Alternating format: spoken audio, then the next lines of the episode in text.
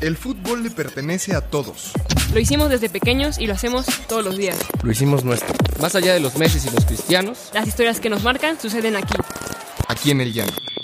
todos los lunes, una nueva historia. Porque el fútbol es una escuela de vida. Apuntes de Aragona presenta Historias del Llano. Buen lunes, raboneros y raboneras. Aquí con ustedes en un episodio más de Historias del Llano. Nos acompañan como siempre Diego Andrade ¿Qué onda, mi Pau? Buen lunes, buen lunes a todos. y Dieguito. ¿Qué onda? ¿Cómo están amigos? Qué gusto estar de nuevo con ustedes. Dieguito García, estrenando cabina estamos, hay que decir, Pau. Es cierto, es cierto. Bueno, ya no hay micrófono de oro, pero hay, ca- hay cabina nueva, entonces este es un parteaguas en este programa. Aquí están nuestros productores Emma y Omar, muy dándole aquí al podcast. Saluda, Emma, saluda. Hola, hola. Eh, perdón, Pau, te interrumpí de una manera brutal. Ah, no, no pasa nada, digo, como, como siempre digo, está bien, no pasa nada. Sí, ya, ya nos acostumbramos. No. No hay bronca. No, lo que pasa es que Diego ya quiere entrar en tema de su historia porque hoy le toca a él contar, entonces este, sé que está un poquito ansioso, entonces pues ya para que no me interrumpas más, empieza Eh, hoy les traigo una historia de amistad, de amor. Oh. Ah, no, de la verdad es una historia Caliente. es una historia que a mí me mueve muchas muchas fibras y se las voy a contar. Eh, porque habíamos tenido muchos invitados y habíamos dejado nos habíamos dejado a nosotros, ¿no? Exacto. Eh, bueno, Totalmente. pues resulta la, la vida que, bueno, yo estudié en, en La Salle, ustedes sabrán, y eh, durante la carrera tuve la oportunidad de hacer un intercambio en España. Ah, Lord Diego. Eh, eh, Sí. ahorita, eh, este, justo en, en Santiago de Compostela, que es una ciudad, eh, bueno, es, la, es una ciudad en Galicia, al, digamos, noroeste de España. Ah, con razón, tío. Con razón soy medio gallego, Sí. ¿verdad? Oye, Manolo. Y, y entonces, eh, pues cuando fui, tuve la oportunidad de ir con un amigo que se llama Emilio y al cual le quiero dedicar este, este episodio. Ah, un Eh, gran saludo. Sí, sí, sí. Que además es, es muy fan de, de apuntes y siempre me escribe para pasarnos temas y demás. Pero justo con... Tuve la oportunidad de ir con Emilio y estar un par de semanas en Madrid, no, eh, pues, pues cotorreando y, y conociendo. ¿no? No, no, yo no tenía la oportunidad de, de conocer la ciudad. Y resulta, pues obviamente como cualquier buen turista de fútbol, lo primero que hicimos fue ir a los estadios.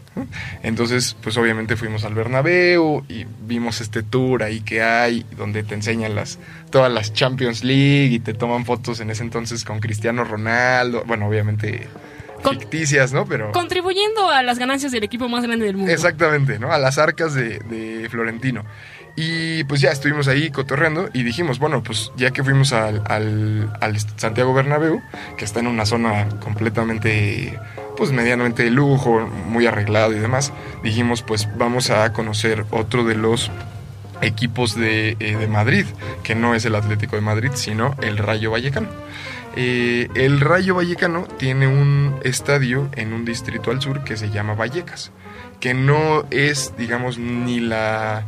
O sea, no se puede comparar a nivel económico ni adquisitivo, la- digamos, el poder adquisitivo, con el barrio de, eh, de la Castellana, donde está eh, ¿Cómo, cómo lo, el Bernabéu. cómo, cómo darías una referencia de lo que sería Vallecas en, en México? Como creo que como fue el Estadio Azul, por ejemplo, en eh, hace unas décadas, en la colonia Nochebuena, donde, o como por ejemplo pasa en muchos estadios en Argentina o en, bueno, en Buenos Aires o en, o en Londres, por ejemplo, que son estadios como de barrio, ¿no? O sea, la, eh, la afición predominantemente viene de las colonias.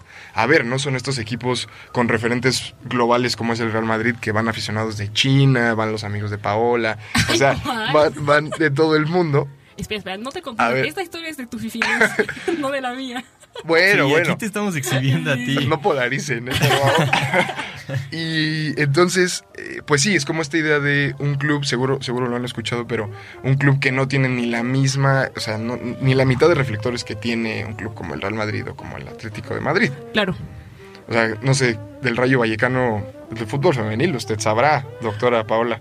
Pues le ha ido bien. Bueno, es importante considerar que el Real Madrid, este, no sé si tenga un equipo, o si lo tiene es, es bastante nuevo, que no se está que ver un poquito con las tradiciones más de derecha. Pero el Rayo Vallecano sí tiene femenil ya con, con con mucho más tiempo, y pues de hecho ya fue campeón de liga tres veces, y ha participado en la Champions, entonces este... Sí, y- En ese sentido son progres, pues. No, y además es un equipo que, que sí, creo que tiene mucho que ver con lo que dices, porque es un equipo, pues, progresista, en sentido de que es un equipo de izquierda, es un equipo de, eh, pues, digamos, de clases obreras, este... Sí, que, que abiertamente eh, lucha por los derechos de todas las comunidades marginadas, como la LGBT y más. Sí, hasta sacaron una playera en su momento de... Sí, claro. Con, las bande- con la bandera, ¿no? Sí, es, la verdad es un equipo súper, súper padre. Incluso un- unos años atrás, ante los estos desahucios de, de- por los problemas económicos en Claro. España, el club apoyó a aficionados del Rayo Vallecano y les, les pagó eh, los problemas económicos y les dio departamento y demás. O sea, Oh, sí, wow. es, sí es un club muy distinto y, Y muy consciente socialmente hablando. profundamente, como el Pachuca. Ah, bueno, de origen obrero en el área de la minería, claramente. Pachuca femenil. Sí, en, gen- en general los equipos femeniles son un poquito más conscientes socialmente hablando que los, que los varoniles.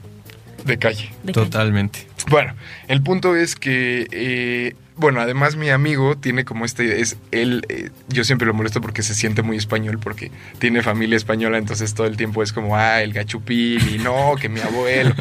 y resulta que su familia era de, fue de Vallecas, ¿no? Entonces, pues él, digamos, le va, le va al Real Madrid y le va al Toluca aquí en México, pero le va mucho al Rayo Vallecano, como en esta idea de a mí, me lo arraigó mi familia, ¿no? Ok.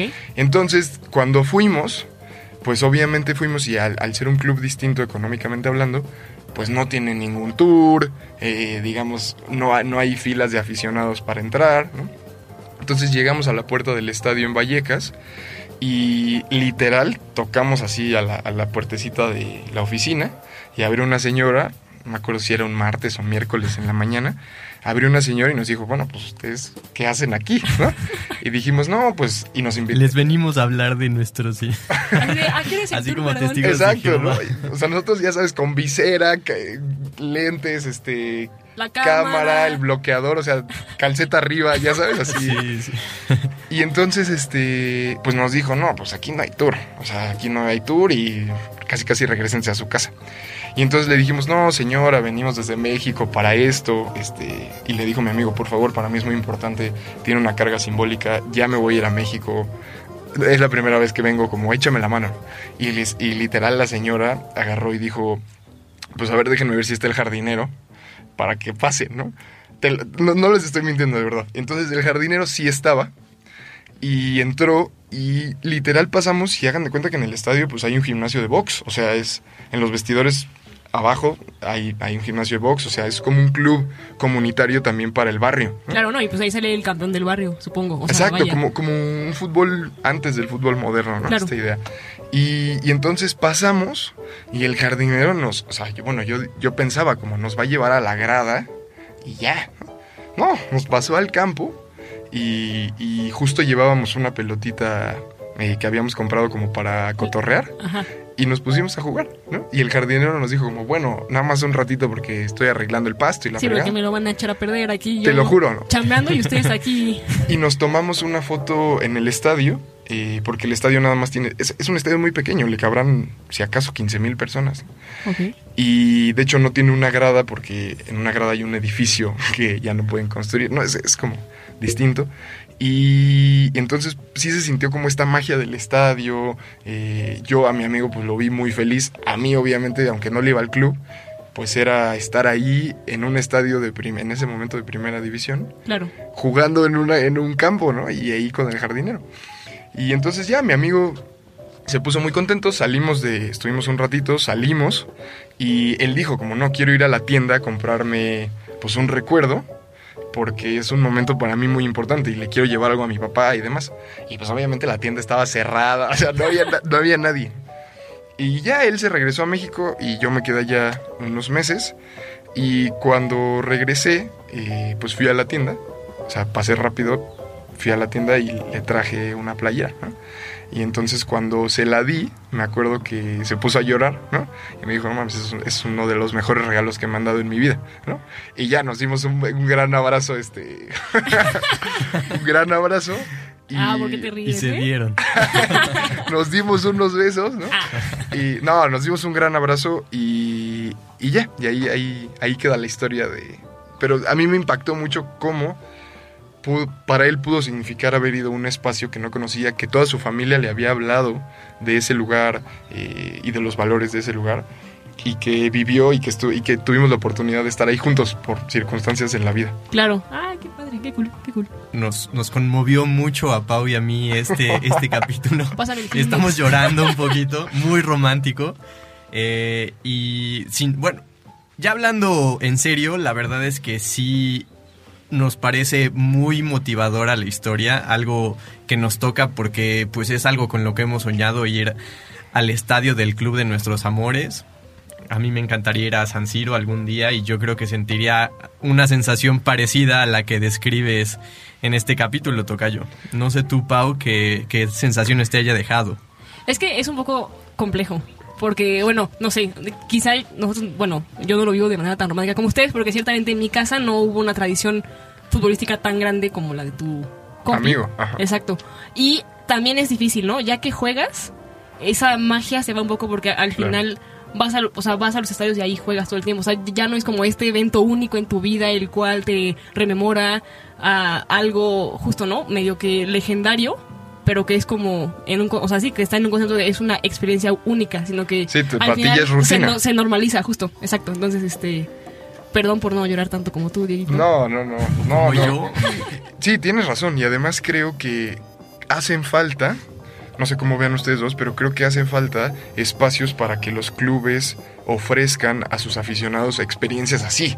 O sea, como ven, conoce a los jugadores. O sea, romper un poco esta barrera de... Jugador afición. Ajá, como de yo, el ídolo futbolista, que si acaso me, me paro un segundo a darte un autógrafo y poder conectar con ellos, entrar a los vestidores. Digo, distintos clubes lo hacen, pero, pero creo que podría ayudar como a desmitificar Sí, claro. eh, esta burbuja que además, pues, Sí, pues no- no existe, ¿no? Claro, bueno, es chistoso y digo, sin hacerle comercial a la Pachuca, este, sí, ciertamente lo que sí he visto que tienen en, en el estadio es que puedas, o sea, por ejemplo, los, los chavos, los niños pueden hacer su fiesta de cumpleaños ahí.